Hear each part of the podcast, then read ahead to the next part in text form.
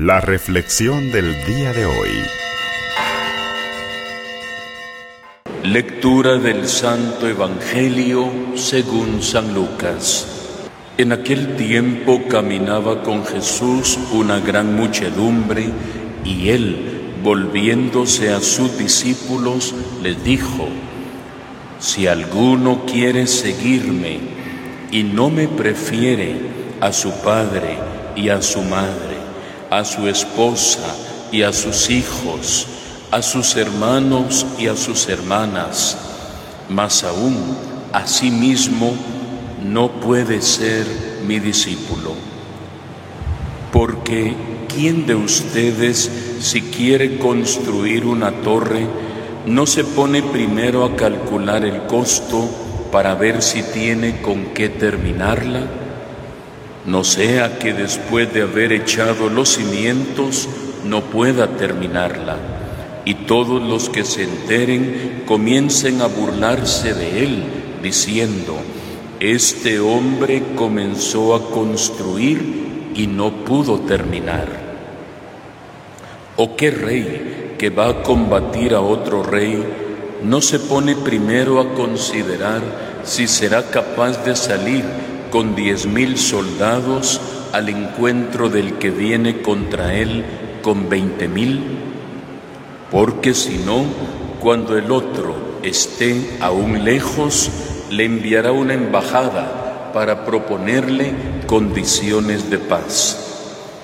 Así pues, cualquiera de ustedes que no renuncie a todos sus bienes, no puede ser mi discípulo. Palabra del Señor.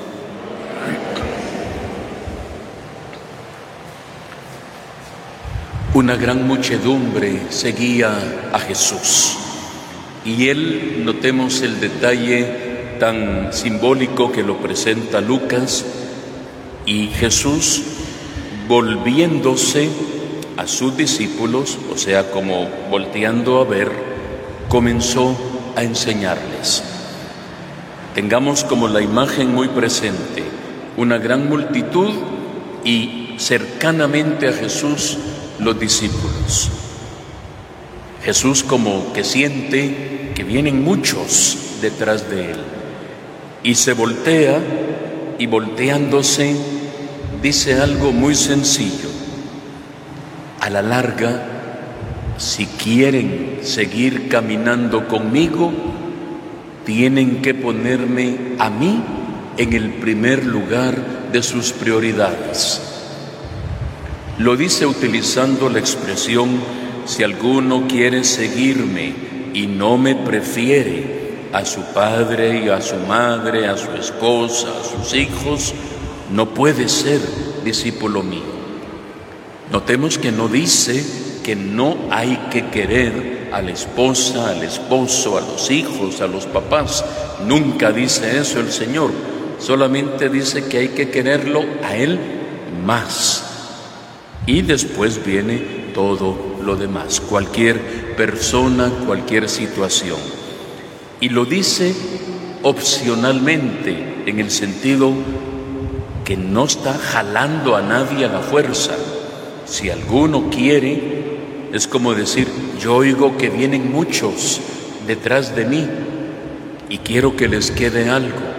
Es claro, este es un camino de libertad.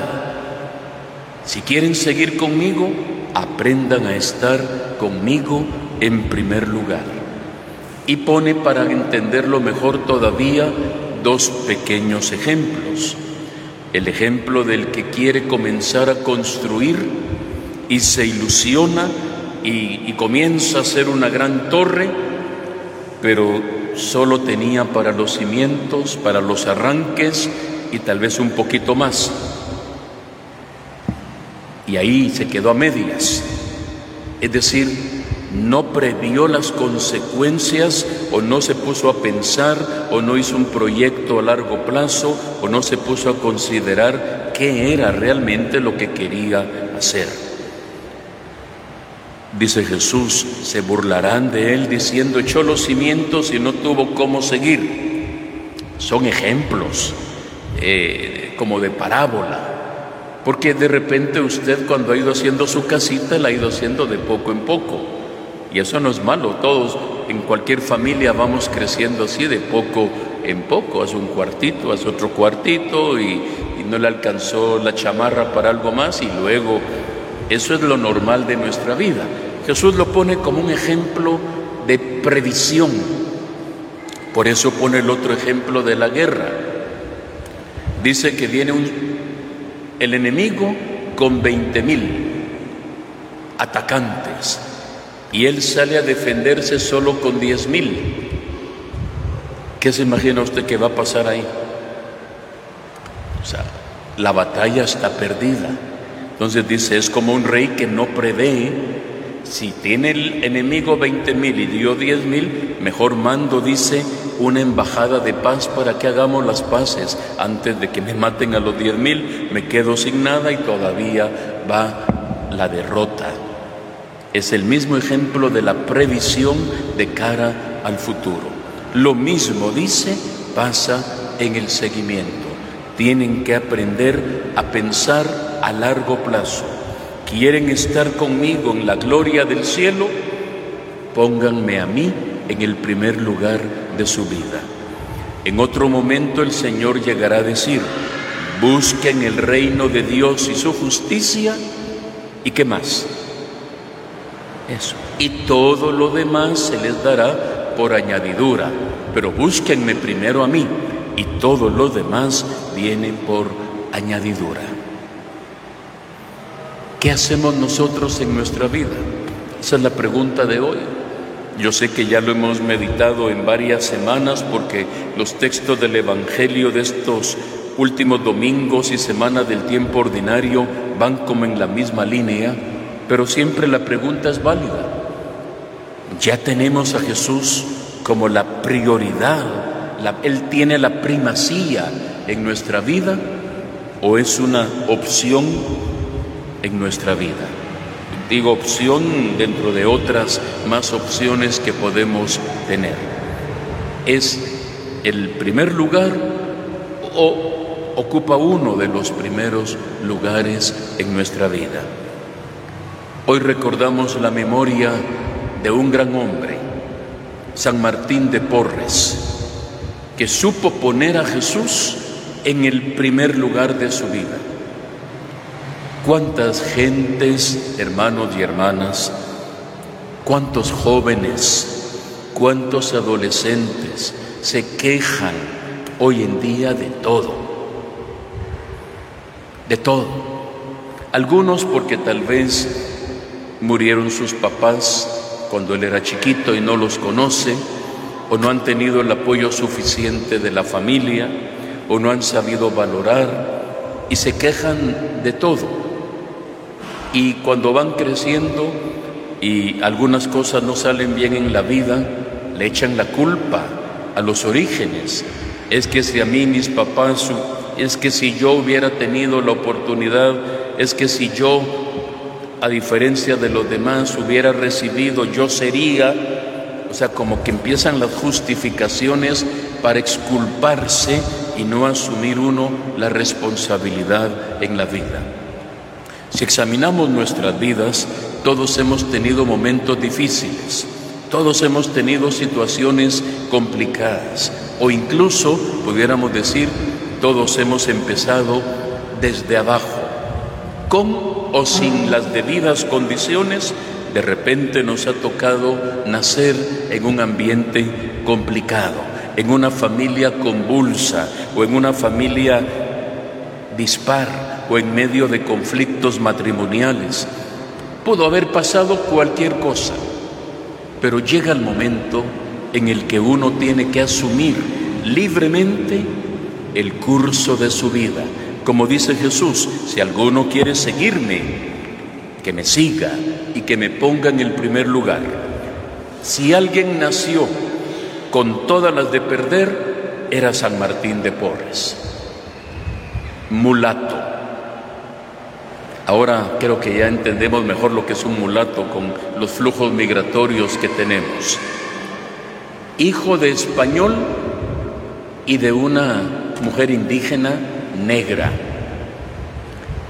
Cuando nació el hijo y lo vio, creo que poco faltó para que hubiera dicho, ush, este no es mío. Perdón que lo diga así. Pero en el libro del bautismo, hasta el día de hoy, nombre de la mamá, fulano, nombre del papá, hijo de padre desconocido. Así está en el libro de bautismo de San Martín de Porres. Lo desconoció el papá. Pensó que iba a salir rubio y de ojos verdes como un buen español y sabes que le salió como la mamá. Salió mulato. Lo despreció y así está consignado en el libro de bautismo. Él no se echó para atrás. Quiso ser alguien en la vida. Empezó a aprender el oficio de peluquero, empezó a trabajar de peluquero, cortaba pelo, lo hacía muy bien, algo de farmacéutico, empezó a hacer como de enfermero un poco, soñó con ser religioso, con entrar a un convento, y cuando lo vieron, lo vieron de reojo y le dijeron, no, aquí no aceptamos negros. Estamos en la, en la colonia, estamos en, en la América del siglo XVI, XVII, con el racismo que implicaba eso. Antes no era fácil que una persona indígena o de otra cultura pensara en optar por la vida religiosa o que tuviera la vocación sacerdotal. Era muy, muy difícil. Y él tocó las puertas del convento y le dijeron no. Pero como era necio, en el buen sentido, le dijeron, te vamos a aceptar como donado, como regalado de alguna forma. No vas a ser religioso, pero vas a vivir con nosotros y te vamos a poner trabajo. Y lo ponen a hacer lo que sabía hacer, cortar pelo y curar enfermos. Ya cuando fueron viendo la nobleza de su corazón y que tenía Jesús, repito, en el lugar principal, le permitieron hacer sus votos religiosos. Y ahí empezó algo que nadie se lo imaginaba. Dios les empezó a mostrar cómo el que se humilla es enaltecido. Y empezaron a brotar los milagros de Dios por su intercesión de una forma extraordinaria. El analfabeto, el indio mulato, como decían, que no servía para nada y que no pudo estudiar por lo mismo, era el consejero del virrey. O sea que después del rey de España, la máxima autoridad en el Perú, le iba a pedir consejo al ignorante mulato del convento en Lima, Perú. Solo guiado por el Espíritu Santo podía asesorar al virrey.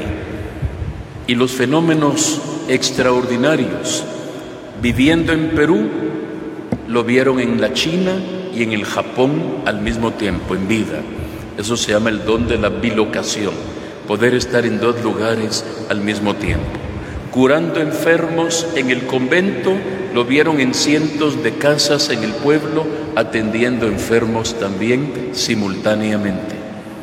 Y los milagros seguían y cuando empezaba su oración, empezaba a levantarse sobre el piso, eso se llama éxtasis, y alcanzaba una altura extraordinaria y muy el virrey podía estar en la puerta tocando el convento que tenía que esperar a que Fray Martín descendiera.